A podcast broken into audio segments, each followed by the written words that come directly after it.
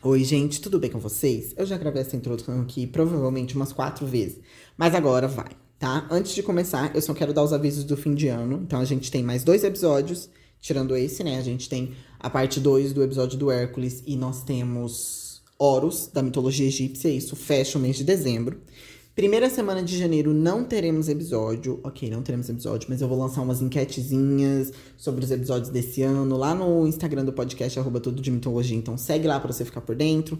Postar uns memes. Ai, umas coisas lá, gente. Vai lá seguir, tá? E também, uh, qual outro aviso que eu tenho? É isso, com relação às coisas de fim de ano, é isso, tá? E aí hoje a gente tá aqui nesse episódio, que é muito esperado por alguns, mas é muito esperado por mim tá?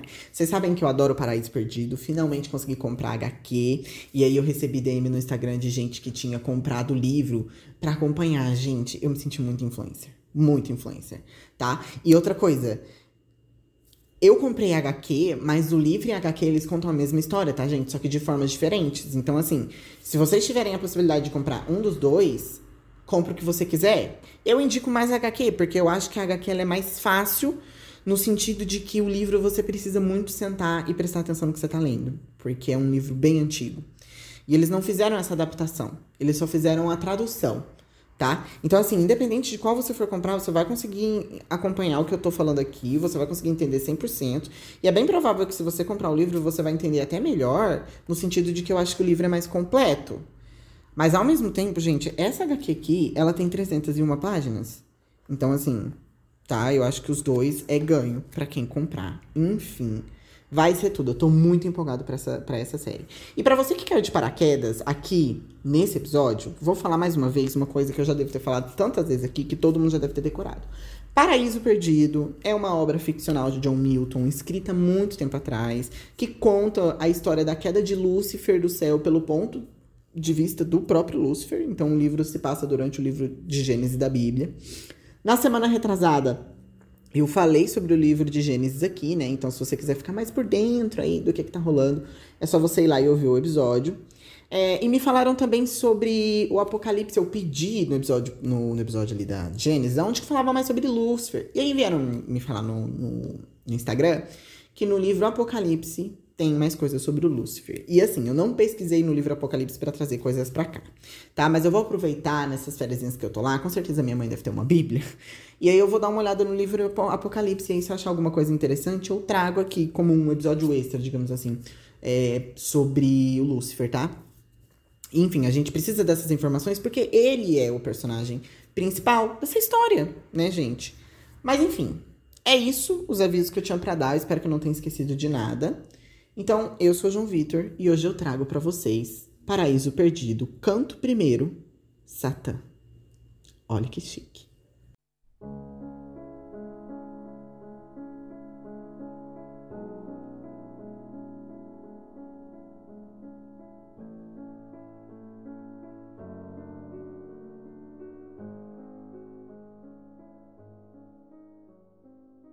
Do primeiro canto Empira musa, a rebeldia e o fruto que vedado, com seu mortal sabor, nos trouxe ao mundo, a morte e todo o mal da perda do Éden, até que o homem maior pôde remir-nos e a dita celéstia dar-nos de novo. E é assim que começa o livro mesmo, Paraíso Perdido, gente. A versão livro, não a HQ. A gente entende logo nessa parte, né? O John Milton ele tenta dizer pra gente, nessa linguagem muito chique dele, sobre a rebeldia de Satã, né? Que a gente vai perceber que logo foi o que levou ele a ser expulso do paraíso. Essa rebeldia aí a gente pode até inicialmente associar a Adão e Eva, o que não deixa de ser errado, mas aí logo em seguida ele traz um, uma parte que é justamente só para Adão e Eva, né? Que ele fala a rebeldia e o fruto vedado.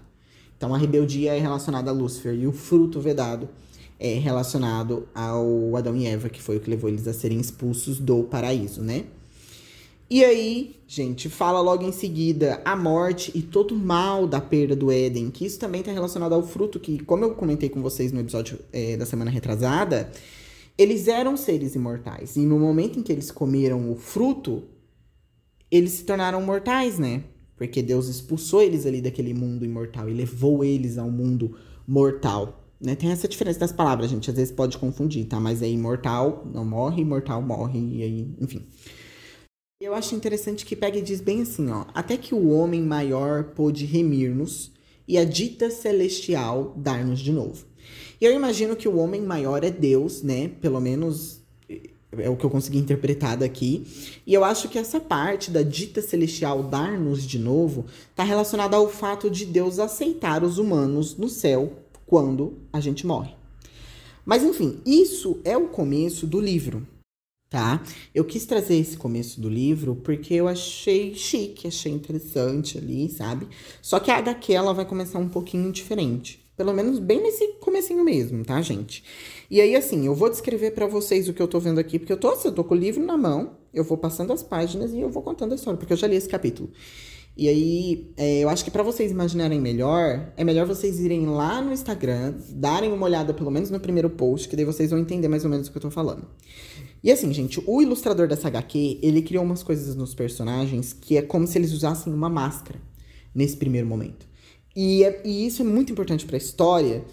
Isso não foi descrito pelo John Milton, tá? Mas eu acho que é importante para a história porque tem aí uma troca de mundos, né? Que daí, como vocês já sabem, vai cair do céu. E aí vocês vão ver que é muito, é bonito visualmente, tem um significado, uma coisa, enfim. Vamos, vamos à, à história propriamente dita. Então a HQ ela começa mostrando pra gente uma mulher, e essa mulher ela tem uma pele branca de escultura, a cor, o branco é aquele branco escultura, sabe? Só que ela usa, só que ao redor do rosto dela tá marcado como se ela usasse uma máscara bege. E aí ela tem algumas, alguns pontinhos no rosto, mas não é nada que interessa pra gente. Mas enfim, e ela tem um cabelo grande. E aí logo em seguida a gente tem essa mulher deitada com um homem, e esse homem, diferente dela, ele também usa uma máscara, mas a máscara dele não é da cor bege é da mesma cor da, da, da, dessa pele dele, que é esse branco de escultura, sabe? E nesse primeiro momento a gente não consegue ver, mas na segunda página a gente vê esse homem em pé se aproximando de uma cortina, porque eles estão num quarto. E ele tá se aproximando meio que acanhado, como se ele estivesse com medo, e ele puxa um pouquinho a cortina para ele ver lá de fora. E aí a gente tem o céu. E mostra realmente o céu, gente. Eu vou pôr uma foto para vocês, é bem bonito, inclusive. É como se fosse uma grande estrutura, assim, é, de, de um prédio bem bonito, com, com, com salão oval, no meio das nuvens. E a gente repara que esse homem é um anjo, porque ele tem asas nas costas. E aí ele tá olhando para fora. Até que daí a HQ mostra pra gente um outro anjo. Só que esse anjo ele usa como se fosse aquelas toucas russas, sabe? Eu tô falando touca russa, gente, porque eu literalmente eu joguei no Google touca russa e apareceu uma touca parecida, tá? Então, não sei se essa touca é russa mesmo, mas enfim. E esse anjo, ele usa essa touca russa e ele usa também um, como se fosse um uniforme azul e ele carrega uma espada. E a diferença desse anjo para esse outro anjo que a gente estava vendo que estava deitado com essa mulher é que esse que estava deitado, ele estava completamente nu. E aí, no momento em que a HQ mostra pra gente esse anjo com espada de longe, em seguida, a gente tem ele de perto e depois a gente tem mais ele de perto ainda. E aí é como se ele virasse o rosto e olhasse diretamente para aquele anjo que está espiando pela janela. E a impressão de que a gente tem. Gente, esse ilustrador é incrível. A impressão de que a gente tem é que. Esse outro anjo que tá com a espada, ele tá olhando do tipo. Eu sei o que você tá fazendo, ou eu sei que você tá me observando. Ou eu sei que você tá apreensivo. Entendeu? O negócio é que esse anjo que tá vestido, a gente entende que ele é superior não só porque ele tá vestido também porque ele usa uma espada, mas também pelo próprio olhar dele. E ele também tem um nariz pontudo. E o mais interessante é que, se você presta bem atenção no rosto dele, gente, parece que ele também tá usando uma máscara, tá? E até esse momento a HQ não deu nome nenhum pra gente. Parece estar tá um pouco confuso, mas tá confuso mesmo, até pra mim que tô vendo essas imagens. A gente só consegue entender isso mesmo que eu, que eu falei para vocês. Inclusive, foi essa impressão que eu tive no começo, quando eu li pela primeira vez. E aí a gente tem uma visão bem mais de longe do céu, com esse anjo com a espada levantada, e depois a gente tem um, uma silhueta branca caindo em uma escuridão profunda. E aí aqui a gente já imagina o que, que é, né? Porque a gente não é bobo, a gente não tá nessa história à toa. E aí, logo em seguida, começa a mostrar pra gente um terreno bem acidentado, com fumaça. E é uma visão completamente diferente do que foi apresentado pra gente até agora, porque a gente tinha visto o céu e ele era lindo e bonito. E agora a gente tá vendo uma coisa feia e, e completamente escura, sabe? E aí a HQ, finalmente, começa a escrever coisas pra gente, tá? E aí ele diz: Ó oh, musa celeste, invoco o teu auxílio para meu aventuroso canto, que pretende alçar voo mais alto que os montes de Aônia, e tratar daquilo que ainda não se narrou em prosa ou verso. E aí aqui, gente, eu já me arrepiei. Olha, eu tô sentindo que eu tô falando uma coisa que ninguém vai entrar nessa vibe. Eu espero que não seja isso, pelo amor de Deus. Mas eu, eu, eu adorei isso aqui, sabe? E aqui a gente já sabe do que, que tá falando, porque olha, e tratar daquilo que ainda não se narrou em prosa ou verso. O que que não se narrou em prosa ou verso? Essa visão de Lúcifer, da caída dele. A gente viu isso na semana passada. Porque no momento em que mostra o livro de Gênesis, a gente já tem um Lúcifer caído, porque o Lúcifer já tá lá em forma de, de serpente atentando Adão e Eva, entendeu? Então não foi contado. Sabe, gente? narrar aquilo que não foi contado em prosa e verso é muito bonito. E aí a, a, imagem é de um campo, como se fosse um campo de guerra com lanças e, e, e corvos e corpos no chão, e esses corpos estão alguns mutilados com, com lanças enfiadas. E a sensação que a gente tem é de guerra, mas a gente. E aí na, na outra imagem a gente tem essas pessoas que estão caídas no chão e a gente percebe que não são pessoas, são anjos. São anjos caídos, como se eles realmente tivessem estado numa guerra de verdade, sabe? Enfim. E aí continua, olha só. Ó Espírito, já que nem céu, nem fundo inferno nada ocultam da tua vista, diz-me, que causa levou nossos primeiros pais a afastarem-se de seu Criador? Gente, olha isso. Prestem atenção nesses diálogos. Prestem atenção nessas coisas, nessas informações jogadas que essa HQ vai dando pra gente. Olha isso. Ó Espírito, já que nem céu nem fundo inferno nada ocultam da tua vista. A gente imagina que é quem que ele está falando aqui? Quem é esse espírito? Eu imagino que seja Deus. Porque não importa onde você esteja, é isso que está falando aqui, gente. Não importa onde você esteja, esse espírito ele vê tudo. E aí ele faz essa pergunta: Que causa levou nossos primeiros pais a afastarem de seu criador? A afastarem-se de seu criador. E aí, gente, quem são esses primeiros pais? Não tenho ideia. Vamos continuar lendo. Aí, olha só. Quem os induziu à rebeldia tão vergonhosa? A transgredir sua única proibição? E aí aqui a gente remete a Adão e Eva, porque a gente sabe, ó, é por isso que foi importante eu ter trazido o livro de Gênesis para vocês. Ai, meu Deus do céu. Olha que ah, bem feito esse podcast é bem feito. Olha só. Porque a gente sabe que a única proibição que Deus fez a Adão e Eva é que eles não podiam comer o fruto né? Eu tô muito empolgado, meu Deus. E, e, aí aqui tá dizendo, né? Quem os induziu à rebeldia tão vergonhosa, a transgredir sua única proibição? Só que o livro não tá mostrando pra gente Adão e Eva, ele tá mostrando pra gente anjo caído. E aí? O que, que é isso? E aí a gente consegue deduzir, a gente consegue entender que é Lúcifer, né? A pessoa que, que esse livro tá falando aqui é Lúcifer.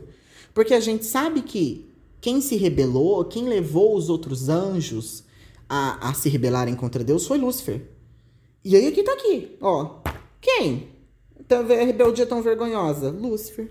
E aí Lúcifer fez eles, eles se rebelarem contra Deus, fez os anjos se rebelarem contra Deus, fez a mesma coisa com Adão e Eva, através do fruto. Aí, ó, vai vendo, vai vendo. Isso aqui até agora não é nada novo pra gente, né? Não tem nada novo do ponto de vista de Lúcifer ainda, né? E bem, aí a gente aí mostra pra gente um anjo caído. E esse anjo vai se levantando aos poucos. Que lindo, isso aqui lindo, imagem linda. E aí pega e fala, a serpente. E aí tá esse anjo tirando a cabeça da água.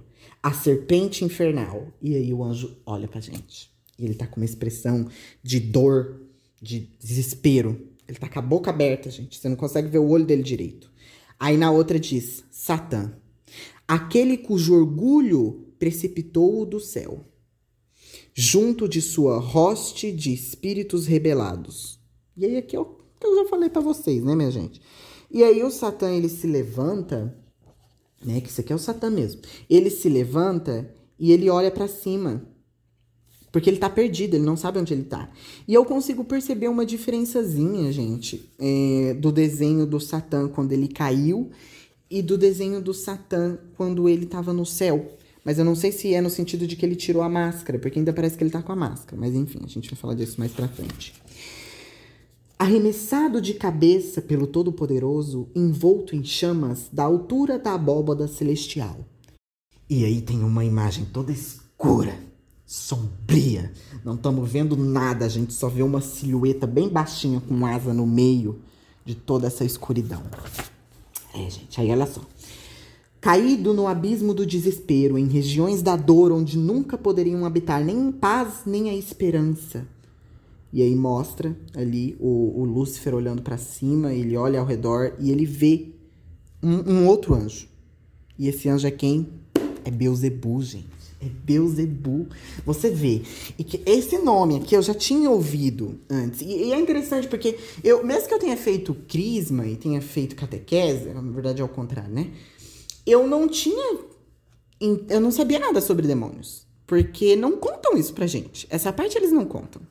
E aí aqui o Beuzebu tá aqui, né? E aí o, o, o Satã ele encosta ali no, no rosto de Beuzebu e ele, ele fala, né? Beuzebu, quão diferente estás daquele que, nos reinos felizes da luz, superava em esplendor milhares de espírito. Contempla de que altura e em que abismo caímos. E ele mostra o abismo que eles caíram. Quem até hoje já havia conhecido o efeito das tenebrosas armas dele? E aqui também é interessante, gente, porque uh, Lúcifer foi a primeira pessoa que Deus puniu, né? Ninguém sabia ainda, pelo menos os anjos não sabiam ainda, tipo, as armas, os modos que ele poderia usar para punir, né? A gente não sabe, pelo menos. A gente não sabe nenhuma conversa de Deus com os anjos, né, gente? A gente não tem essa ciência. E aí, ele pega e diz: Mas nem tudo está perdido. Nem sua cólera, nem seu domínio poderão arrebatar-me a vontade e a bravura. Não me ajoelharei para implorar seu perdão, nem acatarei poder que acaba de pôr em questão meu braço tenebroso. E aí o Beuzebu pega. É, o Beuzebu tá no chão, né? Ele se agarra assim no, na cintura de, de Lúcifer e diz: Ó oh, príncipe, pensamento e espírito mantêm-se invencíveis, mas e se nosso vencedor todo-poderoso houvesse deixado nosso espírito e vigor intactos? Olha isso, gente, olha isso. Para que possamos suportar o sofrimento de um castigo eterno. Tá? É isso. É isso. Vocês podem não ter entendido nada, porque talvez eu esteja tão empolgado que eu não estou falando direito, mas olha, presta atenção. O Lúcifer, eu acho que aqui a gente tem que chamar ele de Satã, né? Porque ele não é mais um anjo, então eu vou só me referir a ele a Satã. Satã, ele, ele, ele levanta, ele fala com o Beuzebu, ele fala todas essas coisas. Nem sua cólera, nem seu domínio poderão arrebatar minha vontade e a bravura. A gente percebe que por mais que ele tenha caído do céu, ele ainda tem esse espírito, ele ainda tá com essa, essa, essa coisa que fez ele ser rebelde, né? E ele fala, não, olha, a gente tá aqui embaixo, mas eu não tô nem aí, eu continuo da mesma forma, eu não tô nem aí com o poder que ele me mostrou, eu não tenho medo. Eu ainda tô aqui. E aí o, o, o Beelzebub pega e fala, mas, ô, querido, rapidinho aqui. E se a gente tá com esse espírito, essa coisa, essa vontade ainda de, de ser rebelde, essa, essa, essa, essa fúria nossa? Porque ele deixou a gente ficar desse jeito. Só pra gente poder aguentar um sofrimento eterno. Vocês percebem? O, o, quão, o quão é bizarro, mas o quão é plausível? Do tipo, o que é mais. O que é mais horrível? Você morrer e acabou. Você é punido, do tipo, você morrer, acabou. Tem uma analogia, olha essa analogia que eu, eu pensei agora, é muito boa, meu Deus, esse episódio vai ficar enorme. Espero que eu não esteja deixando vocês com tédio. Olha essa analogia. Quando a gente é criança, para quem apanhou, às vezes nossos pais batiam na gente e às vezes os pais botavam a gente de castigo. O que, que era pior? Apanhar ou ser botado de castigo? Apanhar era muito ruim, porque a gente apanhava na hora e aí doía, enfim. Mas passava. Depois você voltava a brincar. Mas o castigo, ele era uma coisa que ficava ali, ó. Enchendo o saco. Você não podia fazer. Uma semana sem mexer no computador, queria morrer. E aí aqui, isso aqui é um castigo. É um castigo eterno. Deus podia ter não sei, não sei se é correto usar a palavra matado, né? Mas podia ter desfeito todos esses anjos da existência, mas não. Ele manteve o espírito mortal deles, ele manteve as emoções de bravura, ele manteve tudo que esses anjos tinham adquirido até agora, inclusive a sensação de como era bom viver perto dele. e jogou eles lá embaixo. Do tipo, vocês vão ficar vivos aí embaixo. É isso. É isso que vocês vão ficar. Então, assim, gente, o Beelzebub, ele joga uma coisa na cara do Lúcifer, e aí o Lúcifer fica tipo... Ai, dá licença. Sai de perto de mim. E ele pega uma lança, e ele alça voo, e ele sai voando por aí. para ver tudo. Pra, processar isso que o Beelzebub falou para ele, primeiro de tudo. E para ele entender o que, que tá acontecendo nesse caos. E aí, enquanto ele tá voando, inclusive até aparece um boi, gente, nesse, no meio disso tudo, tá? Um boi com chifre, esse aqui eu não entendi muito bem. Mas aí ele tá voando e ele pega e diz assim: É esta morada a qual devemos trocar pelo céu? Que seja. Quanto mais longe dele, melhor. A raiva, gente, a raiva dele. E aí o Satã ele pousa num lugar e ele olha assim, né, em tudo, porque tem anjo caído pra todo quanto é lugar, gente. E aí olha só. De que importa o lugar onde resido, se sou sempre o mesmo e o que devo ser? Aqui, ao menos, seremos livres, mas vale reinar no inferno do que servir no céu. Mas abandonaremos nossos fiéis companheiros no lago do esquecimento? E aí mostra esse lago. E aí o que eu, o que eu entendi dessa parte, gente, é que é, eles caíram ali, aí saiu querendo todo mundo. E aí esses companheiros são as pessoas que, que caíram ali junto, entendeu? Então, tipo, já que a gente vai ficar aqui, a gente vai ficar separado, a gente vai ficar tudo junto, entendeu?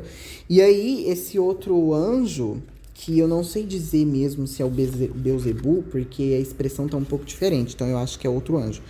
Ele pega e diz: Líder dos exércitos brilhantes, se uma vez mais ouvissem tua voz, recobrariam a bravura. É, gente, é isso aqui você já sabe, né? Pra ir atrás, vai atrás do pessoal que caiu. Ô Lu, vai atrás do pessoal que caiu. Vamos juntar essa galera. E ele vai. Só que aí, gente, a melhor coisa dessa HQ. Ele vai lá e ele pega um chapéu. Sim, gente, ele pega um simples chapéu e ele põe na cabeça e ele sai atrás das outras pessoas para ajudar. Mas antes disso, ele mata o boi e corta a cabeça do boi, mas isso aqui a gente vai entender rapidinho. Eu só queria chamar a atenção de vocês pro chapéu, tá? Porque assim, isso aqui é uma HQ. Então ela não tem tanta coisa escrita. Eu tô olhando agora para uma página que tem nove quadrinhos e em nenhum desses nove quadrinhos tem uma coisa escrita. Só que esse ato de Satã pegar um chapéu e colocar na cabeça é algo que tem um símbolo muito grande. Gente, porque eu tinha descrito para vocês dois anjos até agora, pelo menos no começo ali quando ele tava no céu. Eu escrevi, eu escrevi para vocês o próprio Lúcifer, que era um anjo pelado, sem nada, só com asas. E eu descrevi, eu descrevi para vocês um outro anjo com asas, mas que ele usava uma, um chapéu russo, um uniforme e uma espada. Então, isso fazia esse anjo ser diferente. E esse anjo é Deus. Esse ser alado que apareceu pra gente, com esse nariz pontudo e esse uniforme, é Deus. E é assim que ele se diferencia dos outros anjos. Entendeu? E aí, no momento em que Lúcifer pega esse chapéu e coloca, para mim é ele querendo ser o rei desses que estão ali embaixo. Entendeu? É ele que quer ser o líder. Tanto que o, esse outro anjo aqui que estava no Lago do Esquecimento pega e grita para ele, né? Líder dos exércitos brilhantes. Se uma vez mais ouvissem tua voz, recobrariam a bravura. Então, isso aqui é uma coisa que a Bíblia conta pra gente, né? De que, de fato, Satã queria ser o líder. De fato, ele queria tomar essa fronte. E, por enquanto, é isso que está se mostrando, né? Vamos, vamos, vamos ver, vamos ver aí os, os próximas páginas. E aí tá, então como eu falei para vocês, ele mata o boi, ele arranca a cabeça do boi. Ele vai até esse homem que tava no lago e ele põe a cabeça do boi, ele veste a cabeça do boi no, no anjo que tava no lago, gente. Olha, olha o simbolismo. E aí esse homem fica com essa cabeça de boi. Isso aqui me lembrou uma cena de American Horror Story Coven, para quem viu sabe o que eu tô falando, mas enfim. E aí, no momento em que ele veste essa cabeça no cara, ele pega e diz, no cara não, né, no, no anjo, ele diz, agora levanta-te deste charco imundo e acompanha-me. Só lembrando, ele tava ali no Lago do Esquecimento, né, gente? E aí os dois vão até essa montanha rochosa, montanha rochosa, isso foi redundante. Enfim, eles vão num, numa montanha ali, uma coisa meio Rei Leão. Os dois voam, tal, chegam lá, e aí o, o Satã, ele levanta a, a lança para cima e ele grita, né? É, grita porque tá mostrando aqui a, ele com a boca bem aberta. Imagina que ele esteja gritando. Tá tudo em caixa alta. Então vamos lá. Príncipes, potentados, guerreiros, por acaso jurais adorar o vencedor com tal postura humilhante? Despertai, levantai-vos, ou ficai caídos para sempre. E aí, gente, pega e tem essa visão dele gritando essas coisas. Mostra bem de longe vários anjos caídos. Tem muito anjo aqui mesmo, hein, minha gente? E aí mostra esses anjos levantando. Bonito, essa página que é bonita, eu vou pôr para vocês verem. E aí, né, mostra todos eles se reunindo com um estandarte dessa vez. E tem até alguns tocando o que parece ser trom trombetas. E trombetas, gente, as trombeta lá do Apocalipse, eu lembro disso. Mas quem é essa trombeta aí, quem toca é os anjos de Deus, né? Esquece que eu falei. Aí, olha só. Ó musa, quem terá sido o primeiro e quem terá sido o último a despertar do sono naquele igno leito? A voz de seu grande imperador. E aqui tá se referindo aos anjos, né, gente? É interessante que por mais que a HQ não traga essas cores tão vívidas, não traga pra gente o ígneo, que é o, o, o fogo, ela descreve pra gente, né? Quem que foi o primeiro anjo e quem que foi o último anjo que se levantou do, do, do mar do esquecimento ali para ouvir a voz do grande imperador, grande imperador Satã, né? Quais foram os líderes que a ele agudiram? Os líderes que, muito tempo após, seriam os deuses adorados pelas nações blasfêmias. Olha isso! Forte! Forte! Presta atenção! Moloque, manchado do sangue dos sacrifícios humanos. Camus, que promovera suas orgias desde o Nilo. Astarte, a quem as virgens sidônias farão tributo. Dagon, cujo templo será erguido com grandiosidade em Azote. Belial, o último que acudiu à torturosa ribanceira, que reinará nos palácios e nas cortes, onde o insulto e o ultraje elevar-se-ão às torres mais altas. Quando a noite escurecer, as cidades dissolutas, seus filhos vagarão pelas ruas, plenos de insolência e vinho. Ó oh, milhares de espíritos imortais! E aí o Lúcifer diz: Quem pode crer, mesmo após nossa derrota, que todas estas poderosas legiões deixarão de alçar-se mais uma vez? Mas agora ater-nos-emos a desígnio secreto, de obter pela astúcia o que a força não alcançou. E aí, gente, dá uma pausa aqui pra gente processar tudo que a gente entendeu até agora. Porque, primeiro, aqui atrás a gente tem a citação de vários demônios, né? Demônios até o momento não demônios. Porque por mais que eles tenham caído no, no, no abismo, acho que, acho que ainda não, não, se pode chamar de demônios, né? Não sei dizer. Mas olha só o que, que vai dizer. Moloque, demônio. Camus, demônio também. Astarte, o demônio. Dagon, também é demônio. Belial, esse aqui a gente conhece, né? E aí vai trazendo aqui, e o mais interessante é que a HQ mostra esse povo pra gente. Gente, é muito lindo essa HQ, eu tô passada. E aí, enquanto tá falando aqui que reinará nos palácios, nas cortes, tá mostrando o, o rosto de Satã com o chapéuzinho. E ele tá com uma expressão, eu não sei dizer que expressão é essa, gente, mas eu acho que seria meio que uma coisa do tipo de tristeza, primeiro de tudo. E aí depois a gente vê que ele meio que. Cara, esse, esse ilustrador é muito bom. Ele dá uma. Ele traz a cabeça para trás. Sabe quando a gente tem que, tipo, engolir o choro e, e, e, e proceder? Isso aqui é choro. É choro, gente. É lágrima. Eu tô vendo aqui, trouxe pra luz. E é, então, é como se ele tivesse que engolir o choro e, e, e prosseguir, né? E aí, quando ele engole esse choro, é quando ele fala isso que eu falei para vocês aqui, né? Ó, oh, milhares de espíritos mortais, quem pode crer, mesmo após nossa derrota, que todas essas poderosas legiões deixarão de alçar-se mais uma vez. E aí a gente tem uma imagem desses demônios todos voando no céu. Ah, não pode chamar de demônio. Ai, gente, ó. Tem a imagem desse povo todo voando no céu e eles estão todos voando agora ao redor de Satã. E Satã está enorme. Ele é como um gigante e ele não parecia tão alto assim. É, só que eu acho que ele consegue aumentar o próprio tamanho, né? E aí, nesse momento, ele ajoelha ali e todos os demônios ficam voando ao redor dele e eles vão erguendo uma estrutura. E essa estrutura, gente, creio eu, porque eu sei que não fala até o fim desse capítulo, que é a fortaleza pandemônio. E aí, gente, depois que a fortaleza é construída, é construído um trono também pro, pro Satã. E é interessante a, a, imagem desse trono, tá? Porque aqui a gente vai ter ele ainda. Até então, ele estava falando com todos esses demônios, por mais que ele, ele tivesse gritando, ele estava falando é, com esses outros demônios no mesmo tamanho deles. E isso é importante, porque isso mostra pra gente a personalidade do Satã, em como ele tem essa, esse estigma em ser superior, tá? Ele não se contentou só em ser diferente dos demais no sentido de usar um chapéu. Ele também queria ser maior que eles. E aí aqui tem uma imagem aí dele no trono e todos os outros demônios bem pequenos. E aí ele pega e diz o seguinte: potentados e domínios, divindades do céu. Não há profundeza que há de conter em seus abismos nosso vigor imortal. Vejo-me assentado em trono que ninguém inveja, pois quem haveria de invejar aquele que, ao ocupar o posto mais elevado, condena-se a ter a maior parcela de nossos tormentos? Contando assim com a concórdia e a fidelidade entre nós, viemos reivindicar a herança justa que já foi nossa qual a melhor opção? A guerra declarada ou a oculta?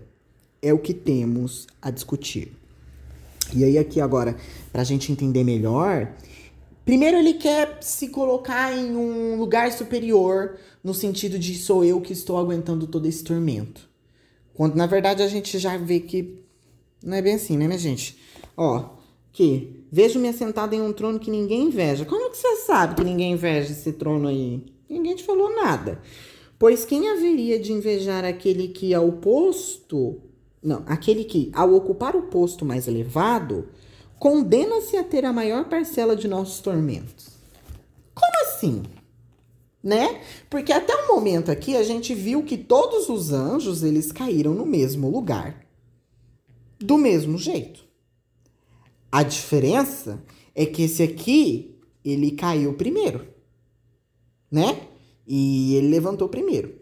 Então, assim, até o momento, o, o Satã ele tá tentando vender pra gente essa imagem de pessoa que é o mais o que mais sofreu, mas até agora a gente não sabe por que queria essa pessoa, né? Mas vamos, vamos aí, vai que ele conta pra gente mais pra frente. Eu espero que ele conte, que eu tô bem curioso. Mas tá. E aí diz aqui: é, contando assim com a concórdia e a fidelidade entre nós, viemos reivindicar a herança justa que já foi nossa.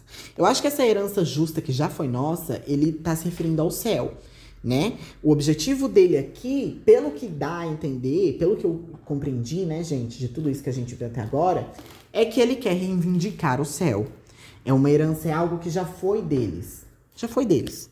Eles só querem de volta. E aí ele diz: qual é a melhor opção? A guerra declarada ou a oculta? E aí é o que esses demônios vão discutir agora. É uma reuniãozinha, gente, uma reuniãozinha. E aí, gente, que essa parte dessa reunião deles é muito legal, tá? Porque olha só. O primeiro demônio a falar é Molote. E aí pega e diz assim, ó. Meu parecer é em favor da guerra declarada. Armados com a fúria e o fogo do inferno, unidos, próximos, abramos-nos em marcha imbatível contra as muralhas do céu, assim transformando nossa tortura em arma horrenda.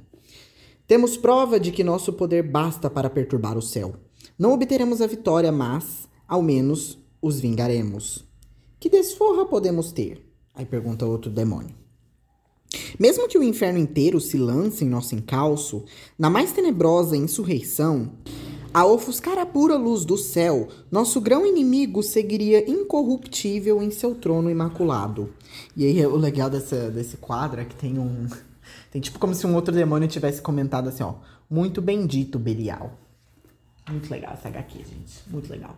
E aí o Belial pega e continua. Ele diz assim: E a substância etérea, incapaz de mácula, de logo saberia reparar o mal que poderíamos lhe causar.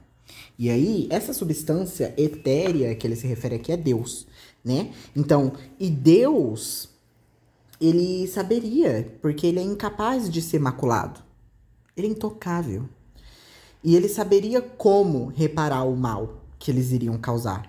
E aí o mais interessante é que mostra daí Deus, mostra ele lá em cima do céu, todo pomposo, e daí tem um zoom na cara dele de novo. E aí tá escrito assim nos quadrinhos que ele aparece. Devemos, pois, incitar o vencedor todo-poderoso a esgotar sua ira e acabar conosco? Quem há de enganar o espírito daquele cujos olhos embarcam o todo com um só olhar?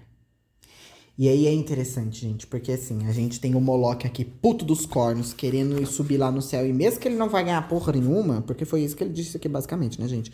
Ó, não obteremos a vitória, mas ao menos os vingaremos.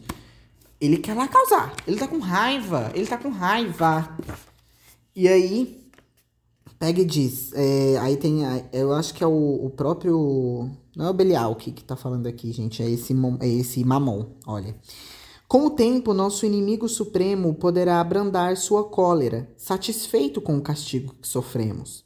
Então esse fogo temperar-se-á e nossa substância suportará este vapor repugnante, ou, a ele acostumada, não mais o perceberá.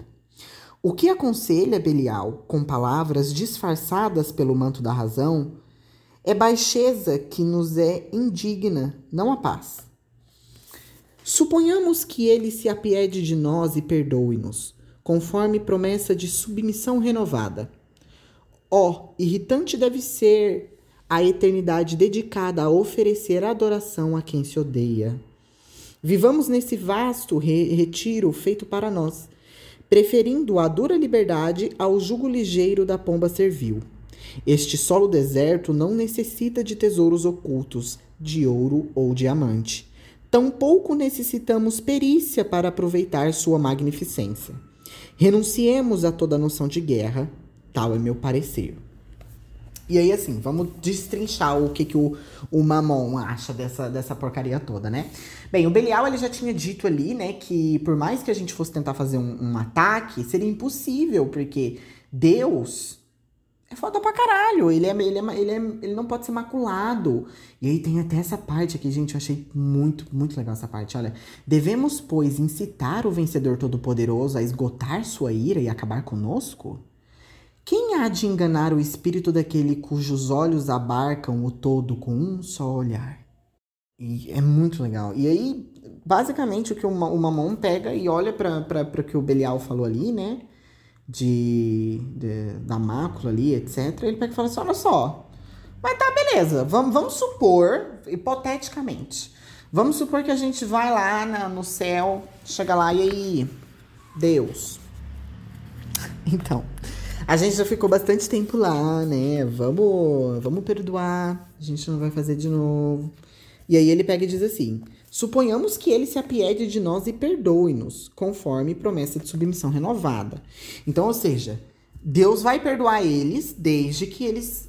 Isso é a suposição do, do, do Mamon, né?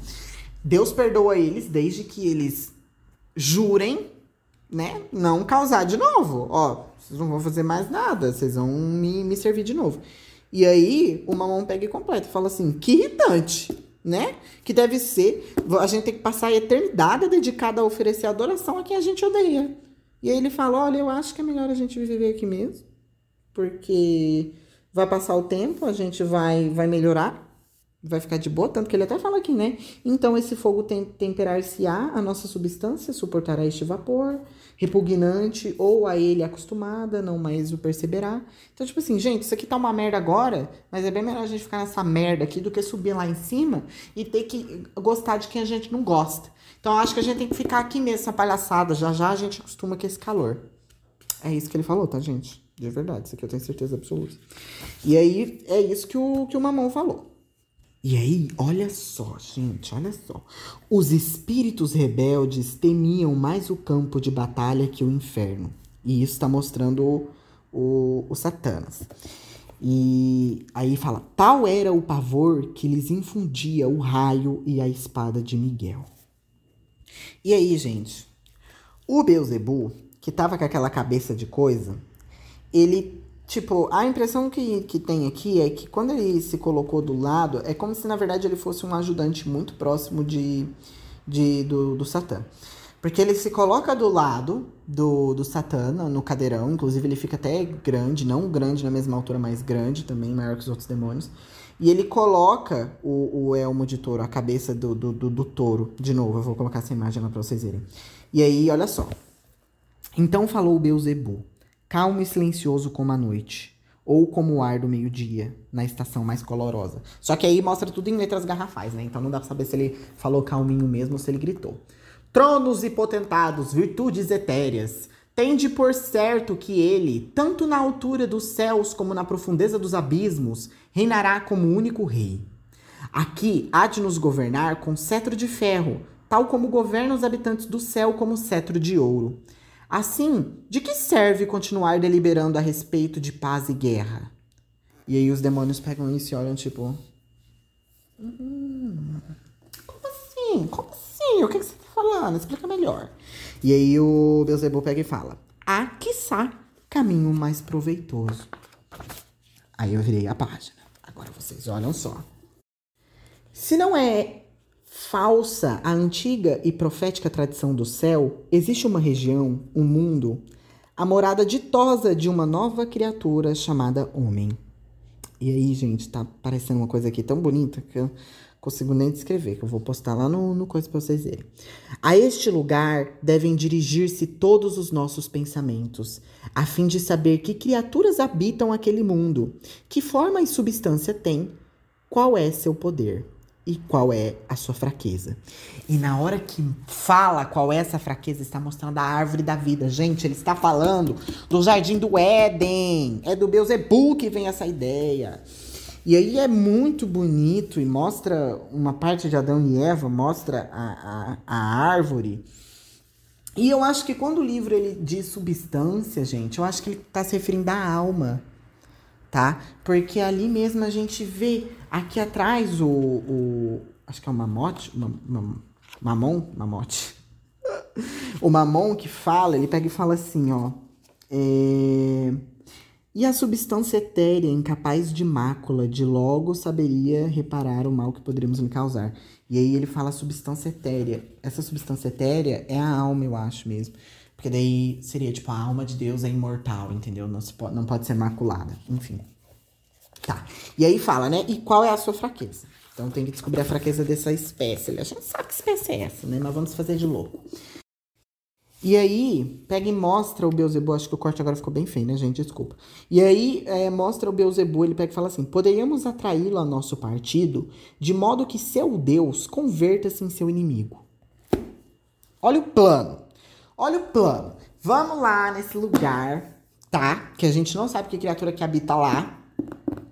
E aí, a gente vai converter esse povo que tá lá pra virar inimigo de Deus. Então, é tipo é juntar mais gente. E aí ele continua: De sua perturbação nasceria nosso desfrute, ao ver que seus queridos filhos aqui se precipitaram para sofrer conosco. Reflete se este plano não vale mais que permanecer cercados de trevas, cogitando fundar vãos impérios. E aí, assim. Vale mas a pena mesmo esse plano? Porque não dá para entender assim direito. Se a gente partir do pressuposto que a alma de Deus é de fato imortal e ela não pode ser machucada de nenhum modo, a gente tem que pensar como um filho de Atena, né, gente? É... Não faz sentido você travar essa guerra. Você vai travar uma guerra que você não pode ganhar. Porque de repente você pode ali até matar alguns anjos, né? Não, não, falou aqui se os anjos são imortais, mas eu acho que não, porque no começo ali o, o primeiro demônio tava louco para ir lá e causar. Tanto que ele fala, ah, pelo menos a gente vai vingar. Mas aí, ao mesmo tempo, a gente vai pro céu. A gente causa lá, mata uns anjos, depois vai embora. E aí, Deus vai lá e faz, revive todo mundo. Né? Que daí é aquela coisa que aquele demônio falou. Ele saberia como reparar o, os danos que a gente causou. Então é uma guerra muito difícil de se ganhar, gente, muito impossível. Então, de fato, talvez atrapalhar a criação é a melhor solução, porque, né? Não que daí Deus não poderia reparar também, né? Mas aí é difícil. É difícil. É difícil. Mas ah, vamos, vamos continuar. E aí, olha só. Escolhestes bem, sinodo dos deuses. Porém, antes, quem julgamos capaz de tal empreitada? Quem há de vasculhar o abismo sombrio e infinito até encontrar trajeto a este mundo? O peso de nossa última esperança cairá sobre aquele que enviarmos. Meu caro Beuzebu, não mereceria eu a honra de sentar neste trono se a dificuldade ou o perigo pudessem dissuadir-me? Vá, portanto, a inquirir tudo que em nossa morada possa aliviar a miséria presente. E aí mostra ali um, um, uma névoa escura, né? Enquanto eu, cruzando as praias isoladas da desolação negra, busco a liberdade de todos. E aí mostra essa névoa escura, que são os, os, os anjos saindo dali, os demônios saindo do, da, da, da fortaleza pandemônio. E aí pega e diz assim: Assim desface a conclave e cada demônio toma seu rumo. E aí, assim, gente, voltando um pouquinho, não entendi porra nenhuma do que, do que, que o, o, o Satanas quis dizer aqui sobre esse negócio, porque ele falou umas coisas aqui, mas o que que deu para entender? Deu para deu entender que ele falou assim: olha só, é uma tarefa bem difícil, a gente não sabe nem onde é que fica esse lugar. Então, como eu tô sentado nessa cadeira aqui, eu não posso ficar com medo. Então, vai, eu vou, vocês vão por aí fazer o que eu não sei. Não sei o que, que esses outros demônios vão, gente. Olha só. Vá, portanto, a inquirir tudo que em nossa morada possa aliviar a miséria presente. Não sei. Alguém é professor de português para dar uma ajuda, uma coisa? Mas enfim. E aí, o que que acontece? Vai mostrando esses demônios para cada lugar, e aí vai pega e mostra, fala assim pra gente. Uns exercitam-se e lutam. Outros retiram-se ao vale silencioso para lhe cantar seus feitos heróicos e a desgraça da queda. Também formam-se esquadrões que partem a explorar nos ringões deste mundo sinistro. Existirá local que possa lhes oferecer morada mais tranquila. Voltam sua marcha às margens dos rios infernais. O Aqueronte, profundo e negro rio da dor, o cocito com o lamento de suas ondas e a correnteza larga e silenciosa dos lestes, o rio do esquecimento. Neste interim, Satã apronta suas asas velozes e dirige-se às portas do inferno. E aí, antes de eu falar o que, que rola aqui nas portas do inferno, que é tipo um plot twist, é, a gente tem que falar aqui sobre essa coisa que fala que ah, uns estão lutando, se exercitando, outros vão pro morro chorar, falar do que que fez, da queda. Outros vão para os confins do inferno procurar uma morada mais tranquila. E o que dá para entender é que basicamente cada demônio foi viver a sua vida. né, gente? Porque no fim das contas eles deduziram que não vai ter guerra. E é isso. Não vai ter guerra. Mas aí o Satanas vai lá causar. Então, pelo menos até esse momento, né, gente? E beleza, ele chega no, no, nos portões do inferno. Depois de percorrer incansável os limites da desolação, na atmosfera ardente das concavidades mais altas, ele as encontra. E aí as portas. Chique, é literalmente porta, tá, gente? Uma pestilência intensa e desconhecida envolve-o com uma garra invisível. E aí mostra meio que o, o Satanás atônito. E aí mostra uma outra criatura que não parece um anjo porque não tem asas. Mas ele usa meio que um chapéu também, gente, um, e uma máscara bem legal. Vou, vou postar uma foto. E aí essa criatura diz: Quem és? E aí o Satanas fala: Eu tenho que parar de chamar ele de Satanas. Como atreves-te a impedir meu caminho? E essa criatura, gente, ela é enorme. E por algum motivo ela mostra é, o, o, o Satã pequeno. Então não sei se é porque ele não quis crescer ou se essa criatura realmente é muito, muito grande. E aí pega e a criatura diz: Quem és, insolente? Posso esmagar-te como um inseto. Como ousas perturbar esta zona proibida? E aí ele voa e ele diz: Nada temo, já lutei contra deuses mais poderosos que tu. E aí a criatura fica. Hum? E aí ela pega e diz: Por acaso és tu, anjo traidor? Aquele que arrastou um terço dos filhos do céu a este local de tormentas e miséria? Ó, aqui a gente já fica sabendo umas coisinhas, né? Porque a gente não entendeu muito bem. Pelo menos não com o que o livro deu pra gente. Ele diz que caiu um monte de anjo, né? E aí ele continua. É... Tananã, tá, aqui é o local de tormentos e misérias, e aí o, o, o, coisa fala. Para trás, volta teu suplício. Se não quiseres que com um golpe só deste dardo eu te faça sentir o horror que nunca sofrestes. E eu acho que quem fala isso, gente, é a própria criatura. Não fica muito claro quem fala, tá? Mas enfim, eles meio que tentam é, se brigar aqui. Sei lá que porra é essa. Mas aí, o plot twist mostra uma mulher. Aposto que tem muita gente achando que é Lilith, mas calma.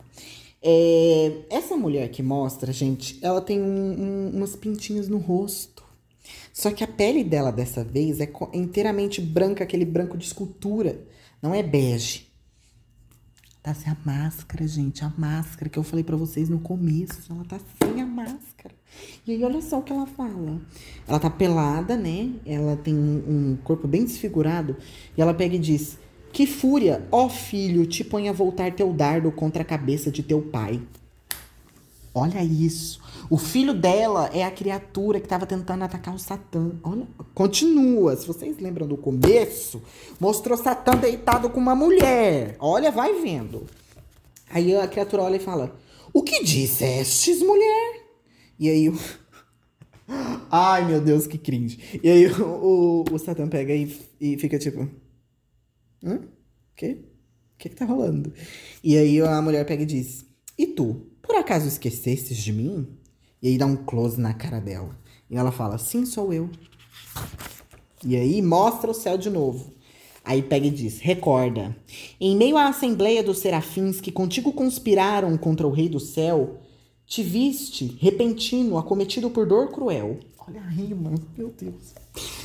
Tua cabeça disparava labaredas e dela, resplandecente, saí eu. Olha isso, presta atenção nisso. Tava tendo uma reunião de serafins que conspiravam contra o rei do céu, contra Deus. Ó, ó, se liga. E aí, te vistes repentino acometido por dor cruel. Satã tava sentindo dor. Olha aí, vai vendo. Tua cabeça disparavam labaredas e dela, resplandecente, saiu eu. Essa mulher saiu da cabeça dele que, que é essa mulher, gente? Vai vendo. Todos os guerreiros do céu, assombrados, chamaram-me de pecado. Gente! Que isso? Que isso? Essa mulher é pecado. No momento em que Lúcifer se comungou com os outros anjos, se juntou com os outros anjos para poder conspirar contra Deus, ele foi contra Deus. E o que que nasceu a partir daí? O pecado. Olha, Olha.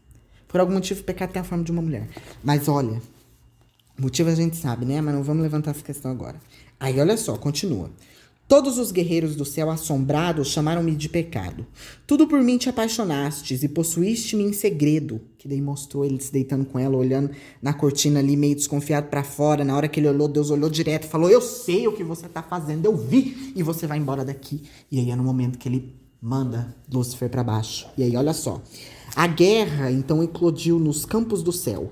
Nossas legiões caíram e com elas eu caí. Ela foi mandada embora junto, minha gente. Deus não ia aturar essa mulher lá, esse pecado, né? E aí continua.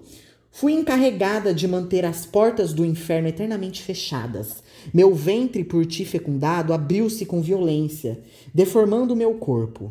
E este rebento repugnante que vês saiu a brandir seu dardo fatal. Que jeito bonitinho de se falar do filho, né, gente? Este rebento repugnante. É, amor de mãe. E aí, olha só. O nome. O no... Ai, agora, gente, eu tô muito empolgado. Eu tô suando. Eu tô suando, eu tô me sentindo idiota, tão empolgado que eu tô. Mas olha só. Ela pega e diz: Morte! Gritei. É isso. O filho que o pecado e, e Satã tiveram é a morte. Tá passada? E continua. E o inferno estremeceu com um nome tão horrendo. E aí mostra Lúcifer dando uma olhada assim, é, Satã dando uma olhada. Ele estende a mão assim e fala: Minha querida, não venho como inimigo, mas sim para libertar ambos desta triste e temível mansão do sofrer. E aí ela fica tipo, nossa. E aí, olha só. Trilharei passos até o abismo sem fundo. Sairei, da pro... Sairei à procura de um lugar, uma mansão de delícias, nas cercâncias do céu, habitada por raça de criaturas há pouco criada Assim que a encontrarei, voltarei, e encaminhar-vos-ei a morada onde podeis permanecer a vosso prazer. A voar em silêncio, incapazes. Ih, não, gente, errei, peraí. A, voazes, a voar em silêncio, inaparentes, por ar conservado em perfumes. Parece que eu errei de novo, né? Não, mas é isso mesmo.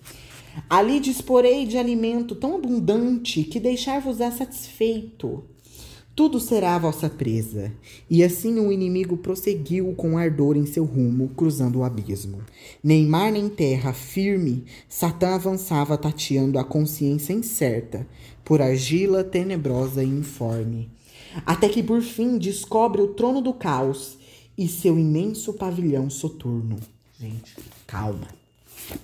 Aqui o babado fica mais intenso ainda. Mas vamos processar o que a gente viu até agora. Então entendemos que Satã, quando começou a reunião com os serafins, desenvolveu o pecado, saiu da cabeça dele. Os dois se deitaram em segredo, desenvolveu a morte. Todo mundo foi mandado lá para baixo.